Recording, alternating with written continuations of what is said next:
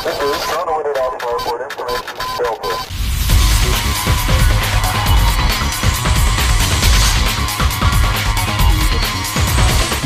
começando o Retrofake.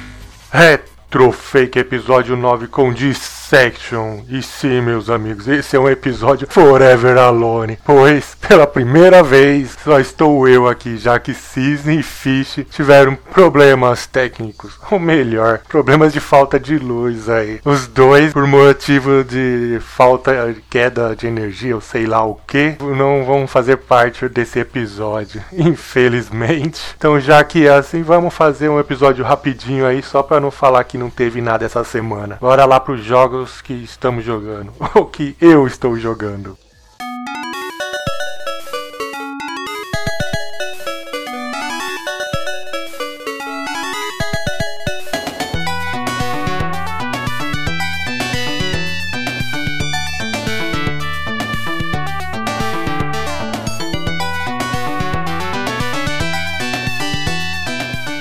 E nessa semana eu joguei o jogo de Mega Drive, o McDonald's Treasured Landia Adventure. Eu acho que é assim que fala o nome. É o jogo lá da turma do Ronald, os personagens que o pessoal lá do McDonald's lá inventou para tentar divulgar sua marca e que alguns anos atrás, sei lá, 92, 93, eles lançaram um joguinho pro Mega Drive. A primeira coisa que você nota assim no jogo é que como que ele parece assim, principalmente a primeira tela, como que se parece com Sonic. A primeira fase assim é bem parecida com aquela Green Hills Sonic 2. Sonic 1 também é a primeira fase. Aquelas árvores, assim, o mo como os gráficos são feitos. Outra coisa também que lembra um pouco o Sonic é a parte sonora. Apesar de não ser a mesma trilha, óbvio, né? O pessoal da Treasure, que é a desenvolvedora do jogo, fez uns arranjos musicais que lembram bastante a trilha sonora de Sonic. Principalmente uma música, eu acho que é do, do cenário do mundo 3, eu acho. É como se você estivesse jogando um jogo do Sonic, escutando a musiquinha do Sonic, assim, só que uma versão um pouco diferente diferente, mas você tem quase certeza que é uma música do Sonic. E o jogo em si, ele tem uma jogabilidade boa, assim, ele é bem responsivo. Você anda, pula, usa uns poderes, um poder lá, jogar uma magia com o Ronald. Também tem um golpe pra cima, assim, que você se pendura nas coisas. O jogo é até legalzinho, só que ele cansa, assim, rápido, assim, ele não tem uma variedade muito grande, assim, não sei. E aí você meio que enjoa, assim. Mesmo você achando no começo, assim, legal, rapidinho você enjoa. A sorte é que ele é curto, ele é um jogo bem curto curto, assim, uma hora, uma hora e meia, você já terminou ele. Mas se ele fosse um pouco maior, eu acho que ia ser um saco terminar o jogo. Mas eu recomendo o jogo porque, apesar de tudo, por seus porém, é um jogo divertido, assim. Apesar de eu não ir com a cara do tal do Ronald, nem dos seus amigos lá, eu nunca fui muito com a cara deles, eu achava bem sem graça e acho até hoje bem sem graça esse personagem. E os amigos dele, que diga de passagem, você vai encontrando durante o jogo e vai resgatando e blá blá blá. É um jogo que vale, assim, a pessoa jogar, assim, acho que é uma boa boas para quem tiver a oportunidade assim de jogar.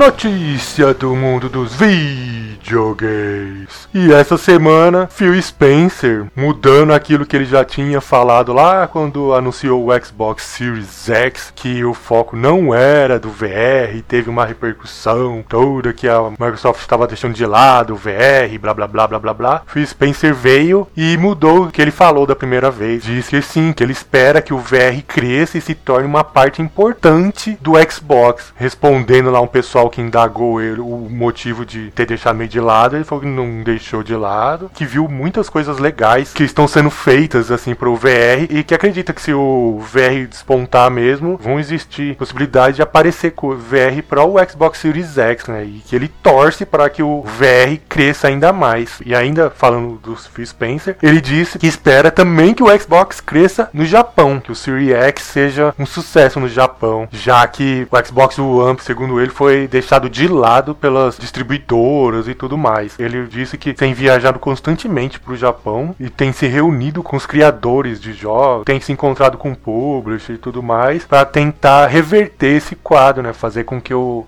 Xbox se torne mais popular no Japão. Vídeo que o Xbox lá não vende nada. Quem já viu o número de vendas sabe que é pífio o número de vendas do Xbox. E já não é de agora, do Xbox One. O próprio Phil Spencer disse que quando ele assumiu, ele achou incrível quanto era ridículo os números do Xbox no Japão. Desde a época do 360 e tudo mais. E ele espera que com o Xbox Series X que mude isso, que o Xbox cresça muito mais em terras nipônicas. E essa é pro Cisne que não está aqui, mas que teve notícias do tal do Stadia, que ele ultimamente endorsou. Sei lá, que antigamente ele descia a lenha, mas agora ele curte pra caramba. Apesar que essa não é bem uma notícia positiva pro Stadia. Uma notícia, vamos dizer assim, que deixa o pessoal lá do Stadia, do Google, do Stadia, Stadia, sei lá, meio preocupado, que veio lá da Nvidia, que ela lançou o tal lá do. Lançou não, que ela botou em fase de testes o tal do GeForce Now, que é um serviço de streaming que meio que traz tudo que o Stadia traz e mais. Você não vai precisar comprar jogos que nem no Stadia para poder usar o serviço de streaming. Você pode usar os seus jogos do Steam, você pode usar os jogos do Player, do Origin e mais de 30 jogos free e free to play, esses jogos MMO que tem plataformas diversas aí. Como que funciona? Nessa fase de beta que ele está. Você está o tal do GeForce Now, loga com a sua conta lá do Steam, sei lá, bota lá o jogo que você quer jogar, que você tenha no Steam, ou da o Player, do Origin, sei lá, e joga pro streaming. Exatamente isso. Diferente do Stadia que você tem que comprar os jogos para poder jogar pro streaming, o GeForce Now você não tem a necessidade de comprar o jogo, basta você já ter o jogo em algum lugar, no Steam, no Player, e pronto. Meio que bota, pra mim, mais um prego no caixão do Stadia, porque quebrou as pernas do, do Stadia. O que, que eles vão fazer agora? Já que o barato deles era esse. O pessoal tem que lançar jogo para eles. O GeForce Now, não. Qualquer jogo que tenha aí em plataformas digitais, você pode jogar. E ele vai fazer o streaming. O negócio é coisa de louco. E uma notícia que não agradou muito o pessoal essa semana foi o vindo da Electronic Arts lá, que aparentemente andou aumentando os, os valores dos seus jogos no Steam, tanto na Europa quanto no Brasil. Um usuário lá do Reddit percebeu isso e, e fez uma pesquisa. E ele provou que os jogos da Electronic Arts estavam com preço até o final da semana passada e nessa semana ele notou que aumentou. Porém, esse aumento de preço só veio no Steam. Se você entrar no, ori no Orange, no Origin, no Origin, os preços continuam antigos. E os preços no Steam, eles não só aumentaram coisa pouca não. Muitos jogos aumentou o dobro ou mais do que o dobro. Será que a Electronic Arts aí tá mais uma vez aprontando das suas? Eu acho que ela não tá pensando em sair, né? Mas tá aí tentando, sei lá, empurrar o pessoal para usar o Ori. Não sei. Difícil saber o que que passa na cabeça da Electronic Arts. Porém, o pessoal tá meio insatisfeito aí com essa atitude.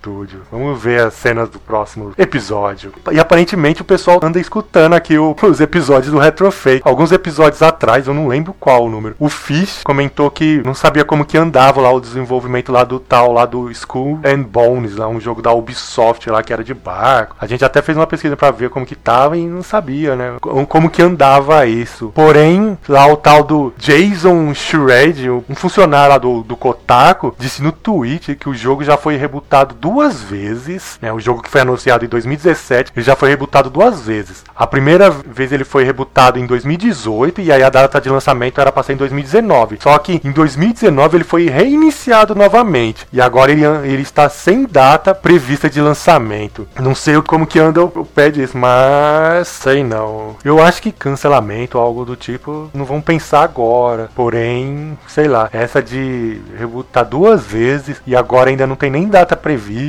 não é coisa boa. Acho que se esse jogo for aparecer, vai demorar um bocado. Com certeza não é para essa geração. Vídeo que é que no final do ano aí de 2020 lança a nova geração. E ainda pelos lados da Ubisoft, ela disse que tem cinco novos jogos AAA para ser lançado até abril de 2021, sendo que três deles, óbvio, todo mundo já sabe que é Watch Dogs Legion, Gods and Monsters e Rainbow Six Quarantine, se não me engano é isso. E segundo o Jason Shred lá do Kotaku, que falou do Square Bones, ele disse que os, os outros dois jogos prováveis que devem sair até abril de 2021 é o Assassin's Creed e um jogo da série Far Cry. É, Assassin's Creed todo mundo sabe que tá pra tá, ter um anúncio aí. Normalmente quando a Ubisoft anuncia, já logo em sequência, assim, eles já lançam. Então, o jogo já deve estar tá bem adiantado aí o desenvolvimento e com certeza deve ser esse. E Far Cry também virou meio que uma franquia que não é anual, igual Assassin's Creed, praticamente anual, igual Assassin's Creed, mas também vira e mexe sai. Eu acho que deve ser isso mesmo. Já que o Skull and Bones aí não tem nem data e não deve aparecer tão já. E pelos lados da Activision, ela confirmou que vai existir o Call of Duty em 2020, um novo jogo da série. Além de vários outros remasters que devem aparecer durante o ano 2020. Esse negócio de remaster deve estar tá dando dinheiro de verdade, porque todo mundo lança remaster. incrível. E a própria Activision já tinha lançado remaster, um reboot, sei lá, do Call of Duty Modern Warfare. Agora não sei se é um remaster ou um reboot, um remake, eu não sei, mas já tinha lançado do Modern Warfare. E agora ela diz que, além do novo jogo da série, ainda confirmou que mais remasters estão por vir. Quer dizer que dinheiro tá entrando com esse negócio de remaster. O pessoal reclama, reclama, reclama, mas dinheiro tá entrando. Então tá funcionando. E a Take Two Interactive confirmou que o, estúdio responsável pela série Mafia, que fez lá, o Mafia 3, lá em 2016, está é, preparando um anúncio para um próximo jogo. Em uma recente conferência lá para os investidores, tá lá do Cowers Slaytoff, presidente da companhia, confirmou que a Hangar 13, que é o estúdio que faz lá o Mafia, tá para revelar o seu novo jogo, no qual ainda nada foi ainda comentado sobre. Agora eu fico a pergunta, será que é o Mafia 4? Acho que não. Seria bom, eu gosto, eu amo essa série. Mafia é uma série muito boa, principalmente o primeiro e o 2. O 3 também é legal, mas o primeiro é top demais. Seria legal ver já um 4, mas eu acho que não deve ser isso, ainda mais que Mafia é meio que um jogo que demora bastante para ser produzido, um jogo grande, já que estamos no final da geração aí, eu acho que ele se for sair vai ser para a próxima geração, não deve ser agora. Então eu não tenho nem ideia do que pode estar por vir aí. E segundo lá o Yosuke Hayashi, que para quem não sabe, é lá da Koei Tecmo,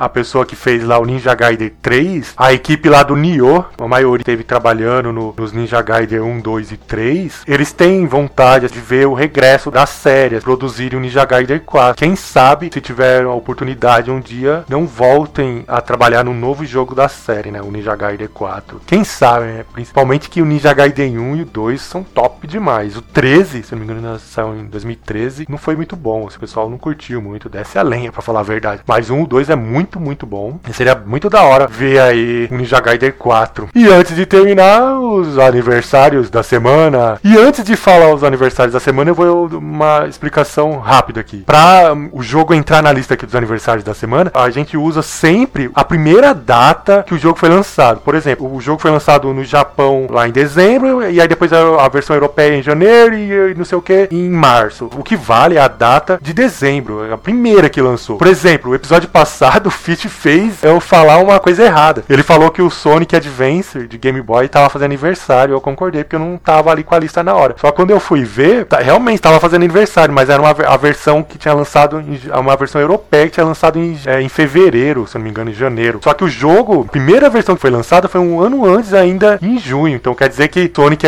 Não entraria na lista, mas o, o comentou, e já que a gente tá naquela pressa oba-oba, eu nem reparei. Passou batido isso aí. Então é assim, é o, a, primeira, a primeira data de lançamento, a primeira versão, a primeira, é a primeira plataforma que vale. Os depois já não é o aniversário, o jogo já foi lançado depois, beleza? E essa semana, quem completou o aniversário foi Fear 2, que nasceu em 2009. Fear até o 2 é considerado um jogo bem de terror, assim, primeira pessoa, que você lá joga lá com a alma, quer dizer, tem lá assombrado pela alma, enfim. E já no Fear 3 o jogo já virou, já tem o cooperativo, já virou um jogo mais de ação. Outro que fez aniversário aí vem lá do lado da Square, que foi Xenogears, que nasceu em 98, o RPG com cenas gigantescas, que eu adoro muito, amo Xenogears, para quem não conhece, é um jogo longo, não tem os gráficos bonitos, mesmo pra época, assim, ele já tinha uns gráficos meio feinhos, assim, aqueles primeiros jogos é, virtuais, apesar de ser de 98, ainda é bem triste e não envelheceram bem, porém o jogo tem um sistema de combate top, é muito bom esse jogo, vale a pena. Quem também fez aniversário foi The Sims, lá o primeiro jogo da série nasceu em 2000, a Electronic Arts está até aí pensando em renovar novos jogos da série ou novos DLC, não sei nem quanto que anda isso aí, mas o primeiro andou fazendo aniversário. O outro que também fez aniversário foi Bioshock 2, que nasceu em 2010. Apesar de ser um jogo que muitos acham que não deveria ter existido, e todo mundo que conhece a história sabe que ele só saiu saiu, porque até o Bioshock Infinite sair ia ter um espaço de tempo muito grande, eles resolveram meio que empurrar um novo jogo lá e muitos não gostam. Outros já acham o jogo maravilhoso. Porém, já que é um jogo que segue ainda a pegada do 1, vale muito a pena, assim, é bem legal. Já não posso dizer o mesmo de Dead Space 3, que nasceu em 2013 e foi a tampa no caixão de uma franquia que vinha muito bem, obrigado, até o episódio 2 e que no 3 virou uma ação sem pé, sem cabeça que muitos não gostaram, praticamente ninguém gostou e depois disso nunca mais tivemos mais nada de Dead Space. Nioh também completou aniversário, nasceu em 2017 e o pessoal da Koei-Tecmo tá animado, feliz da vida com o negócio, que tá batendo aí seus 3 milhões de cópias vendidas. E antes de terminar, não podia deixar de falar de Final Final Fantasy VIII que nasceu em 99. Apesar de muitos torcerem o nariz por causa que dizem que é tudo focado no amor, que é não sei o que. Foi um jogo que fez bastante sucesso. Eu gosto, não vou mentir que não é o meu preferido, mas eu gosto. É legal. Achei bem legal que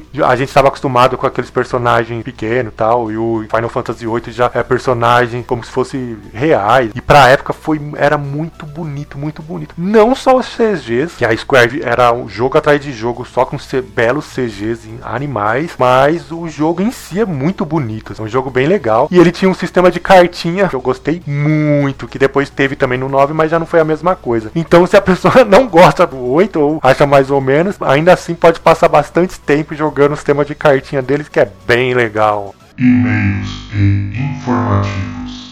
E se você tem vontade de mandar algum e-mail, comentário, mandar dicas, sugestões, críticas positivas ou negativas, ideias de quadro, alguma coisa, você pode mandar o e-mail para retrofakeoficial@gmail.com. Você também pode acessar a nossa página que é retrofake.blogspot.com. Também temos o YouTube Retrofake Oficial que por enquanto só temos os episódios do Retrofake. Mas um dia, talvez, quem sabe, vamos ter vídeos aí de jogatina se o pessoal não me enrolar mais. E também temos o Facebook, Retrofake Oficial, se eu não me engano é isso. Ah, apesar de não divulgar nunca, existe também um Twitter do Retrofake, o Retro, Retrofake Underline, não, Retro Underline Fake, eu acho que é isso. Apesar de a gente não usar, nem divulgar, existe. Se você quiser entrar, acessar lá, é isso, é retro, retro underline fake. Acesse nossas páginas aí que você vê a forma certa de escrever, ó. E essa semana, senhor, pra quem andou acompanhando o noticiário aí, foi difícil pra quem mora aqui em São Paulo. Domingo à tarde o bagulho começou a chover, era umas 3, 4 horas chover. Aí começou a chover, chover, e essa chuva não parou. Durante a madrugada a chuva aumentou, e aumentou tanto, que chegou de manhã, todo São Paulo estava debaixo d'água. Foi a maior chuva, segundo os especialistas aí, dos últimos 30 37 anos. Quer dizer que eu não era nem nascido quando São Paulo viu uma chuva parecida com essa. Que muitos dizem que mesmo há 37 anos atrás tendo uma chuva assim, não foi tanto que nem dessa vez. Eu só sei que no episódio passado eu tinha até comentado que nunca tinha visto tanta chuva assim. Porém, eu tenho que dizer isso de novo: que nunca vi algo desse nível. São Paulo simplesmente parou. E não foi só assim. Normalmente São Paulo enche assim, a Zona Leste, a Zona Oeste, pontos assim, nunca é tudo. Dessa vez foi tudo, tudo, o centro, tudo, tudo. A grande São Paulo, assim, os municípios ao redor,